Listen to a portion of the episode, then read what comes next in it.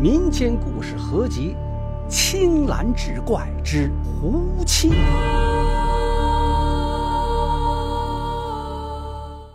话说古时候有一座金子山，半山腰里住着一个小伙子，名叫祖宝。这祖宝双亲早逝，孤身一人耕作几亩薄地，聊为生计。一日。祖宝耕完地，准备回家，行至一棵大松树旁，忽闻嗷嗷之声。他停下脚步，侧耳细听，声音是从树边的草丛里传出来的。他屏住呼吸，蹑手蹑足靠近草丛，只见一只白狐被铁夹子夹住了右腿，疼的是嗷嗷直叫。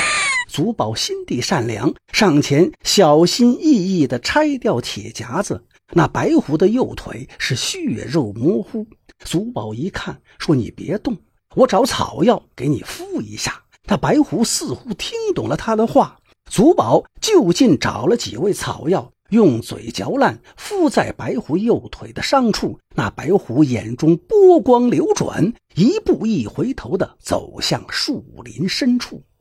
这天。天刚放亮，祖宝准备赶早出宫。走出门外，只觉得眼皮跳得厉害，感觉会有什么事情要发生。走着走着，突然一团白雾晃过眼帘，定睛一看，原来是一个白衣女子斜躺在路边。祖宝心中惊异，快步上前扶起女子。只见她面如白纸，呼吸紧促，唇干欲裂，吃力地挤出了几个字。我好饿呀！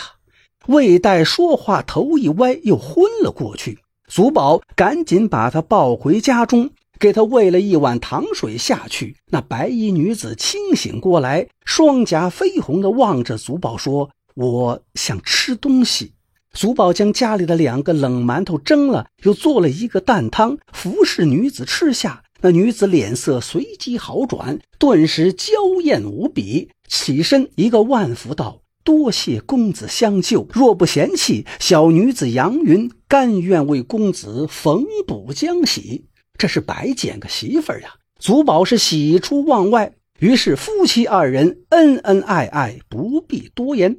这天夜里，祖宝睡梦中忽听门外似乎有人说话。一看身边妻子也不在，心中疑惑，于是起身到门口倾听。门外一阵窃窃私语后，便传来杨云的抽噎之声。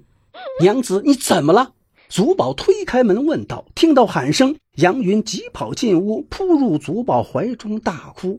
如此这般数次，任凭祖宝追问，杨云总是哭啼，又似乎欲言又止。祖宝也只好作罢。这一天吃过早饭，祖宝准备下地干活。临出门，不想那杨云冲上前，紧紧抱住祖宝，执拗地说：“我也要随你去。”祖宝感到有些莫名其妙，劝也没用，就只好让他跟着。一路无话。经过一片树林时，突然一道黑影闪电般掠过。杨云哎呀一声，想挡在祖宝前面，却已经来不及了。祖宝应声倒地。不远处，一只黑狐露出得意的狞笑，他已经将祖宝的胸口撕开一道七八寸的口子，血流不止。杨云费力地将祖宝扶回家中。祖宝躺在床上，由于失血过多，脸如白纸，已是奄奄一息。杨云咬了咬牙，割开自己的手腕，鲜血涌出。他把手腕放入祖宝的嘴里，血就这样流进了祖宝的身体。杨云的脸慢慢变白，嘴角却露出一丝淡淡的笑意。过了许久，祖宝渐渐醒转。他睁开眼一看，杨云的手腕还在往外渗血，翻身抱住杨云，拼命地叫喊着杨云的名字。杨云吃力地睁开眼，将自己脖子上的挂坠取下来，挂在了祖宝的脖子上，然后断断续续地说道：“这是我祖父给我的宝物，危急关头，你把它打开，能保你平安，切记。”话音一落，头一歪，便撒手人寰。痛失爱妻，祖宝是心如刀绞，一夜之间白发骤生。乡亲们看在眼里，也是十分的心疼，就帮着把杨云下葬了。接连几日，祖宝以泪洗面。这天夜里，他做了一个梦，梦中一袭白衣的杨云向他走来，柔声道：“相公，我好想你，你能来看看我吗？”祖宝从梦中醒来，穿起衣服就向杨云的坟地跑去。途中窜出一位老道士，拦住了他：“公子何往？”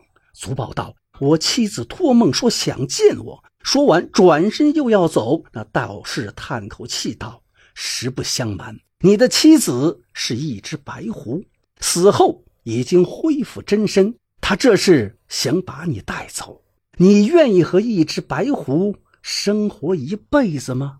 你怎知他是一只白狐？祖宝反问道。那道士拿出一面铜镜，口中念念有词。铜镜里显示出杨云的坟头，棺材中果然是一只白狐。道士又道：“你是否曾经救过一只受伤的白狐？”祖宝惊诧地问道：“你怎么知晓？”老道士说：“你休要找他就是。”祖宝气愤道。她是我爱妻，你何必多事？小子，你敢找死！老道士突然凶神恶煞般跳将起来，飞起一脚把祖宝踢出一丈开外，重重的摔在地上，几乎是昏死过去。只见那道士飞身扑来索命，紧要时刻。他忽然记起杨云临死前的话，赶紧扯出脖子上的挂坠，打开，里面竟是一颗蓝色珠子，一道光芒直刺向老道士双目。那道士一声怪叫，捂着双眼，是狼狈逃走。祖宝缓醒过来，一瘸一拐来到杨云的坟地，往日种种恩爱浮现眼前，他心头恍惚，不觉泪下。再睁眼，杨云竟然梨花带雨站在他的面前，二人是抱头痛哭。祖宝摇着杨云颤抖的肩头道：“这究竟是怎么回事？”杨云只是啜泣。祖宝道：“不管你是人是妖，都是我的妻子。”一听此话，杨云泪如决堤。原来杨云本是狐仙崖修行了五百年的白狐，父母早亡，他得祖父照顾。祖父外出云游，便把他托付给叔父照看。而叔父本与其父有些隔阂，故时常责难。杨云山中遇险，被祖宝相救，心存感激，是以身相许。叔父大为不满，非要他回到狐仙崖。他难舍祖宝不能从命，因此惹恼叔父。于是叔父便想取了祖宝性命，让他断了念想。祖宝恍然大悟。杨云道：“叔父没有想到我会舍命救你，更加恼怒。我知他不会善罢甘休，便将祖父给的蓝珠送给于你，在生死关头可以救你。”祖宝道：“如娘子不能再返人间。”不如我就随你去了。说完，就要一头撞向旁边的大树。杨云一把拽住道：“你若真愿我夫妻团聚，可否忍受三劫？这一是要让毒蜂蛰一下，二是要被恶狗从腿上咬下一块肉，三是要在那滚油锅中抓出一枚铜钱。为了你，我死不足惧。”祖宝没等杨云说完，当即立誓。于是杨云伏在祖宝耳边密授机宜，然后就倏然不见了。祖宝惊醒一看，还是孤身立在坟地里，但方才之事历历在目，是清晰可辨。于是祖宝翻山越岭，来到了大明山脚下，遥望山上无路，只好拽着藤条攀援。荆棘丛生，不大功夫便已是遍体鳞伤。正艰苦前行，几声嗡嗡声传来，左脸便被一只硕大的黑蜂狠狠地蛰了一下，当即肿起。他赶紧从怀中取出解药，涂在伤处，继续向山上攀去。呼的一声，犬吠传出，斜刺里一条恶犬扑来，生生的从他右腿上撕下一块肉，顿时剧痛钻心，是血流如注。好不容易爬到山顶，只见一座古庙，庙前空地上一口大锅，烈火熊熊，锅里是热油翻滚，十分的渗人。祖宝围着油锅转了一圈，伸手便向那油锅探去。住手！一声大喝传来，他回头一看，身后站着一位须发洁白的老者，精神矍铄，双目炯炯。